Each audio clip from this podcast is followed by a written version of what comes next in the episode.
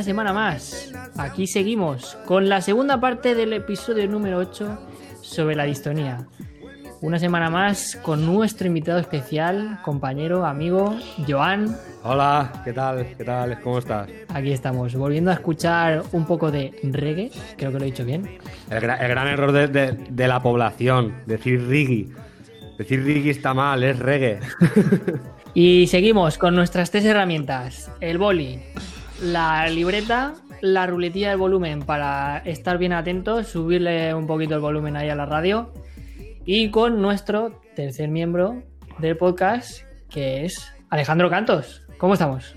Hola, ¿qué tal? Perfecto, la verdad es que esta semana en Jamaica está siendo una maravilla. bueno, ya que, es la ¿eh?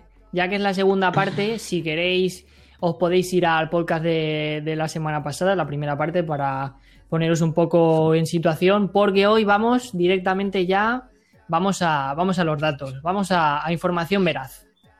Así que Alejandro. Vamos a machete. Danos un poco. Vamos a. Ilumina nuestro camino. A pedal sacao. A pedal sacao. Vamos en, el rojo. Eh, pues nada, vamos directo a, la materia. Voy a intentar ser breve para que tengamos más tiempo para conversar con Joan. La primera de las partes que queríamos tratar en este podcast es em, la etiología de, la, distonía. Hago un apunte para los em, oyentes primero. Vamos. Un apunte. Ahí. ¿Qué tienes apuntado? Etiología significa Boliverde. estudio sobre las causas u orígenes de las cosas. Y ya me callo. Vamos allá. Eh, entonces, eh, los causantes de la distonía, en este caso, encontramos que fisiológicamente eh, la distonía de los músicos tiene una génesis multifactorial. Por lo tanto, una predisposición genética interactúa con factores externos. Esto es algo que me llamó la atención, saber que todo el mundo tiene como una pequeña predisposición genética a ser más vulnerable a la, a la distonía. Eh, y luego, por supuesto, aparte de esto, una práctica continuada es un factor de, riesgo eh, patogenéticamente relevante para el desarrollo de la distonía en los músicos.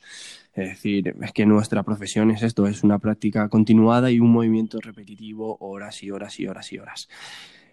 Ya sabemos cuáles son los efectos de la distonía, ¿no? Se traducen en calambres, flexiones involuntarias, hipertensiones y descoordinación de la motricidad fina. A fin de cuentas es una, recordemos, la semana pasada dijimos que es una contracción involuntaria de, un músculo. La distonía, a fin de cuentas, es esto.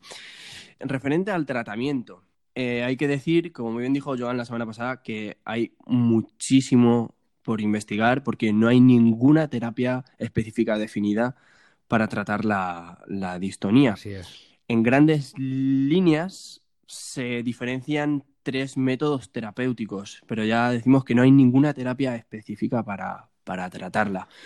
Por una parte, encontramos eh, los fármacos. Por otra parte, hay un nombre técnico, creo que es la toxinas butolínicas o algo así, pero bueno, que no nos interesa. Toxina butolínica, eh, sí. Por otra parte, el Botox, es, el Botox. El Botox. Sí, lo he dicho bien. ¿no? también Para, eso?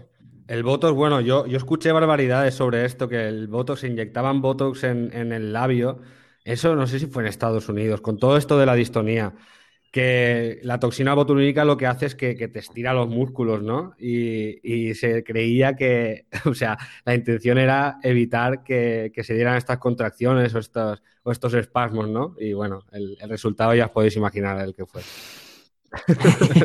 el segundo de los métodos terapéuticos es la modificación técnica instrumental, porque cabe destacar que cuando se padece la, distonía, eh, necesitamos ser reprogramados técnicamente. Es decir, no se pueden arreglar las conexiones neuronales que ya existen para realizar una actividad eh, motriz, motora, sino que hay que reprogramar, hay que encontrar nuevas vías para llegar a hacer lo mismo que estábamos haciendo. Y por último, eh, el tercer método que aparecía como, terapia, pero es más que es prevención. Es decir, lo que al final todos los investigadores han llegado a la conclusión en sus, en sus investigaciones, en sus trabajos, es que lo más fácil y lo más efectivo es la prevención. Y por eso también fue uno de los motivos de hacer este podcast, ¿no? De, para prevenir hay que informar de qué, qué es lo que tenemos delante, cómo, cómo se puede tratar, etcétera. Entonces, la prevención, todos llegaban a, un punto en común que es mediante el entrenamiento de la propiocepción. Es un concepto un poco mm, raro, pero Mini, tienes aquí también un poquito de, boli verde para apuntarnos qué es la propiocepción, ¿verdad? Tengo aquí un, un apuntillo, sí. La propiocepción es el sentido que, informa al organismo de la posición de, los músculos. Es la capacidad de sentir la posición relativa de partes corporales contiguas. Es decir, poder, poder saber, poder sentir, por ejemplo, yo qué sé, el bíceps, ¿no? Si, si no eres muy consciente, no, no sientes el bíceps. O sea, Mini, te estás, te estás convirtiendo en el Maldini de, de los apuntes distónicos. no desvelaré nuestro secreto. vale. Sí, solamente añadir ¿no? que la propiocepción regula la dirección y el rango del movimiento y permite reacciones y respuestas automáticas que intervienen en el desarrollo del esquema corporal y en relación de este con el espacio sustentado en una acción motora planificada. Es decir, es, es, el, es, el, concepto que tenemos de nosotros mismos, es el, el be aware, el, darte cuenta, ¿no, Joan? Sí, be aware. Bueno, la, la propiocepción yo la tenía entendida como la, conciencia de la, posición, ¿no? De, todas las partes de tu cuerpo. Como, es decir, eh, por ejemplo, en un trombonista, por no irnos más lejos, es tener conciencia de dónde están las posiciones, ¿no? De forma automática, sin necesidad de tener que mirar para saber dónde está la mano, ¿no? O sea, de forma automática, la propiocepción lo que hace es que sabe la distancia que requiere que el brazo esté más estirado o menos, ¿no? Para ir a una posición u otra. Yo quiero, quiero hacer un, breve apunte. Antes del apunte hago un disclaimer en plan de que voy a hablar un poco al pelo.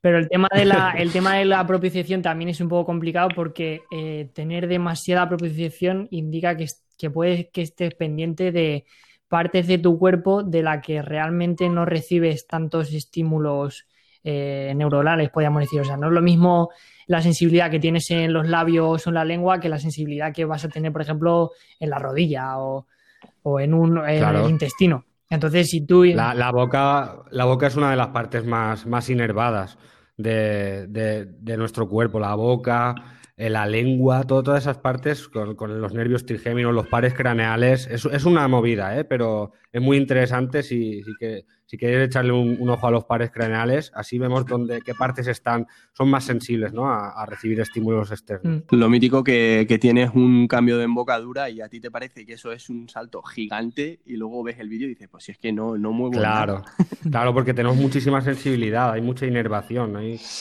Tenemos mucho contacto con el, cerebro. Bueno, y para cerrar este pequeño marco teórico, lo paso bastante por encima y decir que todos los datos que he dado eh, los he recogido de una investigación científica que hice, pero que era de carácter bibliométrico, por lo que los resultados que saqué de la, de la investigación no son mucho de, de, interés. Se basaba más en qué países publicaban, qué países tenían más revistas científicas, qué países tienen más investigadores, cómo se movía toda la investigación.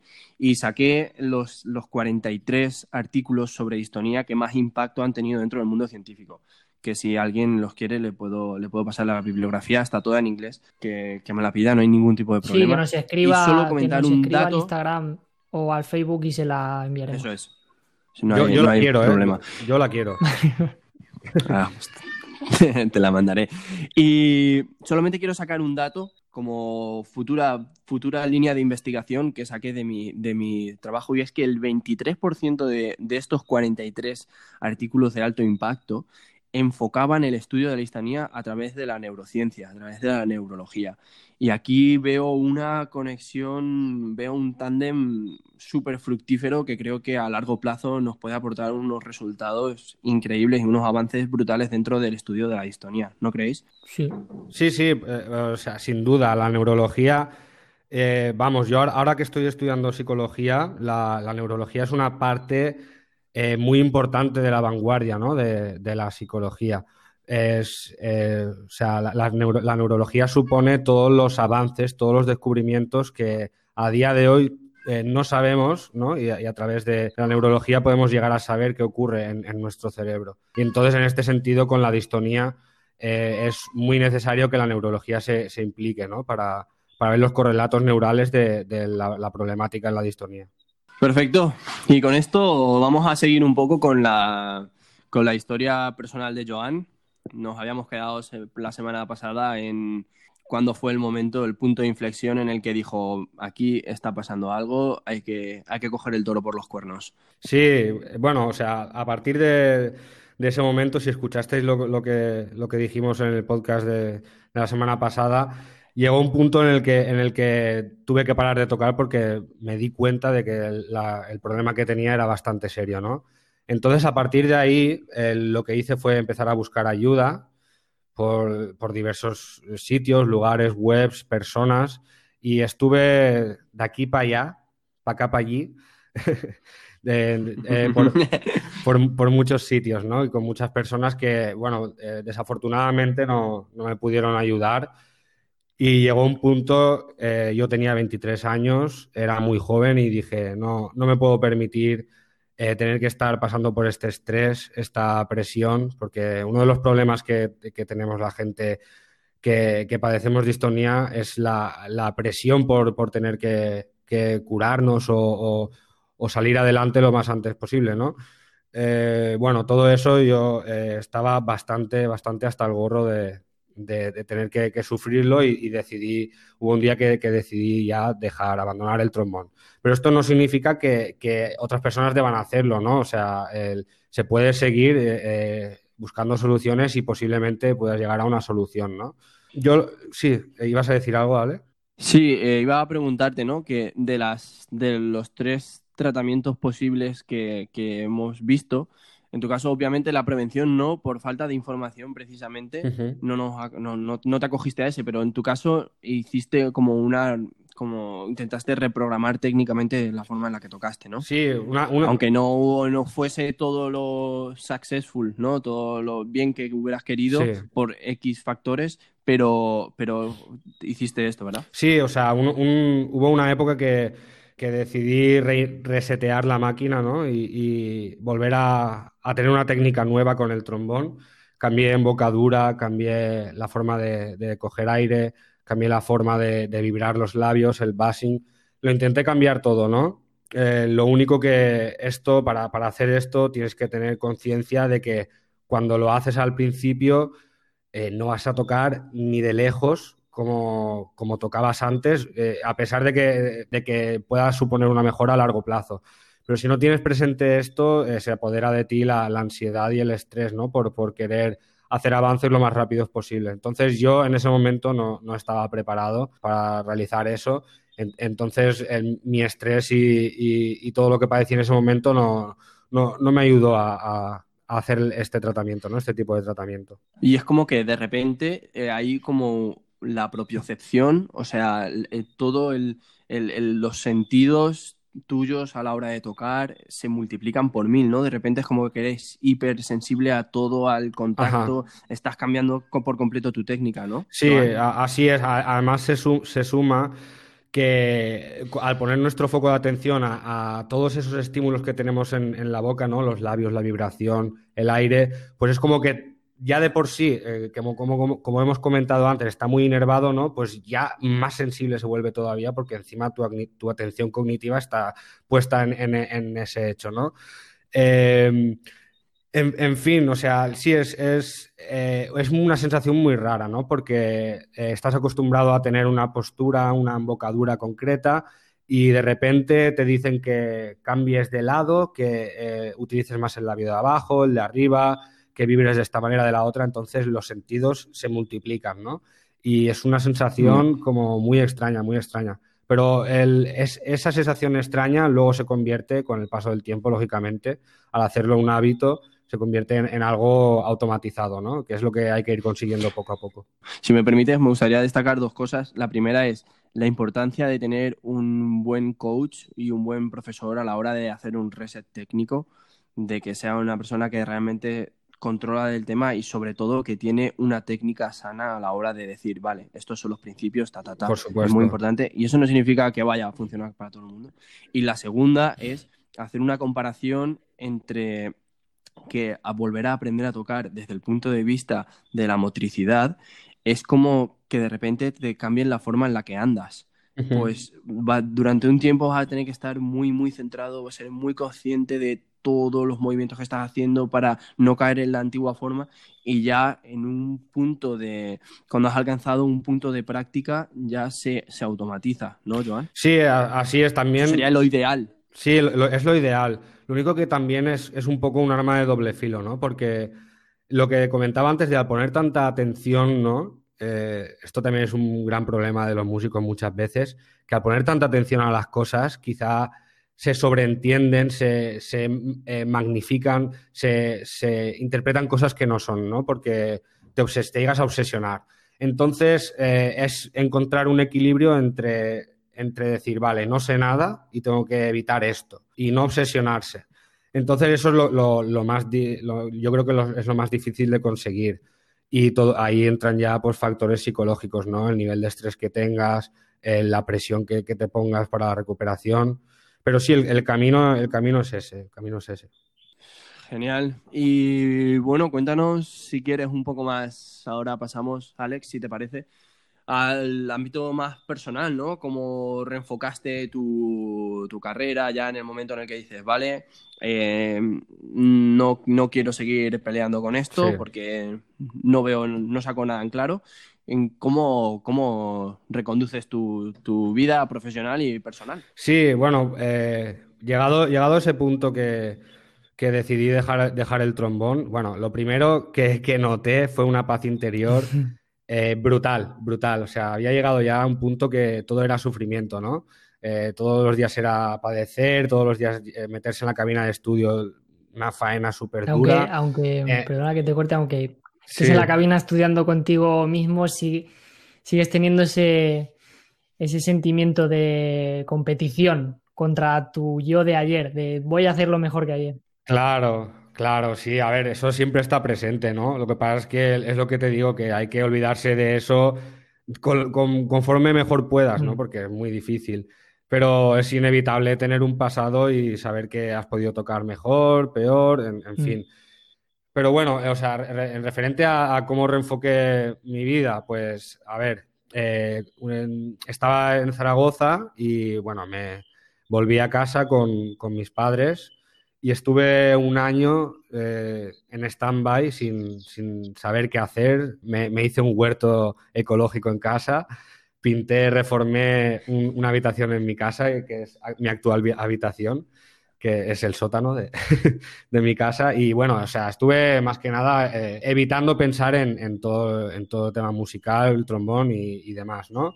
Y llegó un punto en el que dije, oye, mm, que no me pondré a estudiar otra carrera. Y bueno, pues me, lo pensé y a mí la psicología me había gustado mucho y además eh, todo esto de la distonía me había, me había creado mucha más curiosidad y decidí pues prepararme la selectividad por segunda vez para entrar a la universidad y, nada, aprobé. Y desde entonces, desde hace tres años, más de tres, un poco más de tres años, estoy estudiando psicología. Y muy contento, la verdad.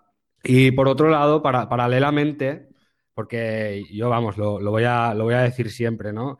Eh, alguien que ha sido músico, se ha criado con la música y, la música ha formado parte de él como casi un todo, eh, no puede dejar de ser músico, ¿no? Entonces, a mí toda, de, toda la vida me había gustado el reggae y empecé a moverme por, esos ambientes. Ah, conocí muchas personas, eh, fui a, varios festivales, eh, me absorbí toda la, cultura que pude en, muy poco tiempo y, nada, pues eh, empecé a, colaborar con, mi actual colectivo, bueno, mis dos actuales colectivos, con David Naterra y el RDH, que me dieron la oportunidad de, poder cantar y expresarme musicalmente a través de, la voz esta vez, ¿no? Que en lugar de con el trombón. Y bueno, eh, eh, hasta ahora ha sido así y estamos eh, haciendo muchas canciones. Es, un rollo totalmente diferente, ¿no? Pero es, música igual, ¿no? Puedes llegar a expresarte igual.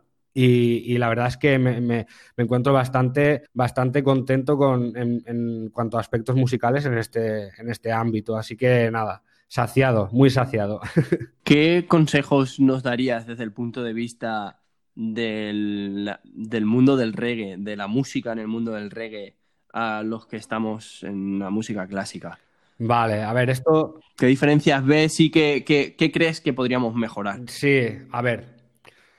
En el ámbito académico, en la música, los conservatorios, las orquestas, las pruebas de orquesta, todo eso es, un mundo con muchísimo estrés y en el que hay una competitividad brutal, ¿no? Y en el, que tienes que estar a un nivel muy alto, eh, practicar muchísimas horas con el instrumento, estar muchas horas a solas con él. Pero muchas veces eh, los músicos académicos dejamos de lado, me incluyo, ¿eh? dejamos de lado muchos otros aspectos de la vida, ¿no? Como la amistad, la familia. Eh, no, quiero hablar en general porque estoy seguro de que no todo el mundo es así, ¿no? Pero, o sea, es una profesión que requiere tanta dedicación que perdemos un poco de naturalidad, ¿no? De, el hecho de estar en, el mundo real, ¿no? Hoy, en día, hoy en día la música clásica, por lo menos en España, no, digo en otros países, en España no, no tiene mucha, no mueve masas, ¿no? Y hemos creado como un microclima en el ámbito académico que no es real bajo mi punto de vista, no es real y tampoco es sano. ¿no? Una extrema competitividad, la comparación social eh, constantemente. Y vamos, yo todo eso es lo que intentaría eliminar, ¿no? Eh, un poco de, del ámbito académico y, de los conservatorios, porque ni es fructífero y lo único que, que crea es una competitividad entre la poca gente que, en realidad somos, ¿no? Porque ¿cuántos jóvenes en, el mundo pueden haber estudiando música, ¿no? Eh, no somos tantos, al fin y al cabo. Entonces, eh, lo que he aprendido yo en el ámbito de, del reggae eh, es que no hay competitividad. Ni hay. Music, se dice muchas veces, music is a mission, no not a competition. ¿No? Mm. Y es. ¿Podrías cantar ese, ese temita? no tengo ningún temita con esa frase. Sí, pero hay, alguna canción que dices algo así. no, lo pondremos, lo pondremos. Yo luego, os canto un poquito, va. Venga, va. Bueno, y antes, Alex, ¿te parece bien que pasemos a. Sí, yo haría unos tips ahí para, para la gente que nos escuche y que de algún modo le interese. No hace falta que lo hayas sufrido o que creas que lo tienes o que creas que lo vas a tener. Simplemente, pues he estado escuchando aquí por, el simple placer de conocer algo nuevo. Ya, ya. Así que cogemos el rotulador, lo ponemos en negrita, enumeramos, Mini, empezamos la enumeración. Empezamos la enumeración. A ver, yo, eh, yo soy una persona muy humilde y lo, que voy a decir es desde una humilde opinión, que decirte, yo no... Yo dejé la música muy pronto, ¿eh? O sea, yo, yo lo que voy a decir son los consejos que a mí me funcionan ahora. ¿no? Respecto a, lo que pueda pensar de la época en la que, en la que tuve distonía. Porque quizás ahora también lo mire con, desde otra perspectiva y, más calmado, ¿no? Que antes no podía hacerlo. Pero el, filtro de, el filtro del tiempo es el, que pone todo en su sitio. O sea, la perspectiva que tienes ahora te da un grado de certeza lo que dices y ¿sabes? que nos puede, ayudar a, a, todo, a todos los músicos que estamos que estamos todavía en el, en el, mundo de la música clásica y que pasamos no tantas horas con, esto. Así que si quieres, Joan, vamos allá. Vale. Dale al primer tip. Ok. Al primer tip. Bueno, a ver, el primero, el primero, y, yo creo que para, mí es el más importante. Si, y ya lo hemos dicho antes, si tienes algún problema, no lo escondas. O sea, nadie te va a juzgar ni debe juzgarte. Y si, y si lo hacen, no, no son justos contigo, ni compañeros, ni colegas de profesión, y por supuesto no son humanos, porque problemas podemos tener todos, ¿no? Entonces, el primer consejo es que hay que contar el, problema, contárselo a, profesores, eh, colegas, y aceptarlos y trabajar sobre ellos, ¿no? Porque es la primera, la primera eh, parte para aceptar el problema. Eh, ¿Quieres que le dé yo al segundo? No se acaba el mundo por tener distonia. Hay vida más allá del instrumento y puede tener solución. Hay que ver estas dos opciones. Se puede hacer música de muchas formas y parece que, al estar toda la vida al lado de un instrumento, este se ha mimetizado con, tu cuerpo y que si sin él ya no eres tú. Y no, tú eres una persona y el instrumento es algo que utilizas y que te, te hace feliz, pero se puede ser feliz sin, sin el instrumento. Pues sí. Ahí estamos. Y tenemos un tercer. Sí, a ver, esto eh, me lo, tendría que haber aplicado en su momento, pero a ver, cuando, cuando se está intentando solucionar el, problema, ya lo hemos comentado antes, ¿no? Hay que dejar toda la presión eh, atrás y a un lado por volver a, estar bien, ¿no? No hay que ponerse fechas límites para conseguir objetivos porque ahora que estudio psicología, o sea, es lo primero que te dice el código deontológico, no, no, se debe poner fechas límites a, una mejora eh, en una terapia. Y bueno, eh, también es muy importante disponer de mucho tiempo libre, ¿no? Porque eh, va a requerir que dirijas todos tus esfuerzos al instrumento.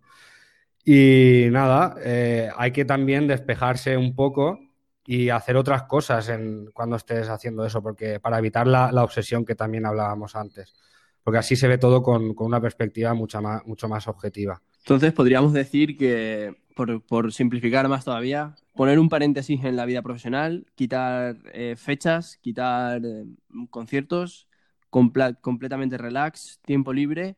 Eh, para dedicarte tranquilamente, sin ningún tipo de presión, de tengo que volver a estar a tope aquí, como si son un año, dos años, seis meses, nadie lo sabe y cada persona el tiempo que necesite. Y la otra, buscar una actividad complementaria que también nos guste y que requiera nuestra atención y que nos, que, nos ponga un poco en, situación que relativice lo que significa la, música en nuestra vida, que no lo sí, Sí, sí, o sea, es una tarea difícil, ¿no? Porque es un mundo que, desde siempre le has dedicado mucho eh, y es muy difícil realizar esto eh, de, de, forma satisfactoria, ¿no? Pero vamos, yo creo que es lo que lo que, lo que puede funcionar, ¿no? Para que, para que la gente solucione el problema de la distonía. Y por último, si me dejáis que añada yo uno, es lo que ya he nombrado antes, la prevención. Por supuesto. Creo que es un tema que no, es agradable, pero hay que, hay que saberlo, que está ahí y cuanto más informados esté,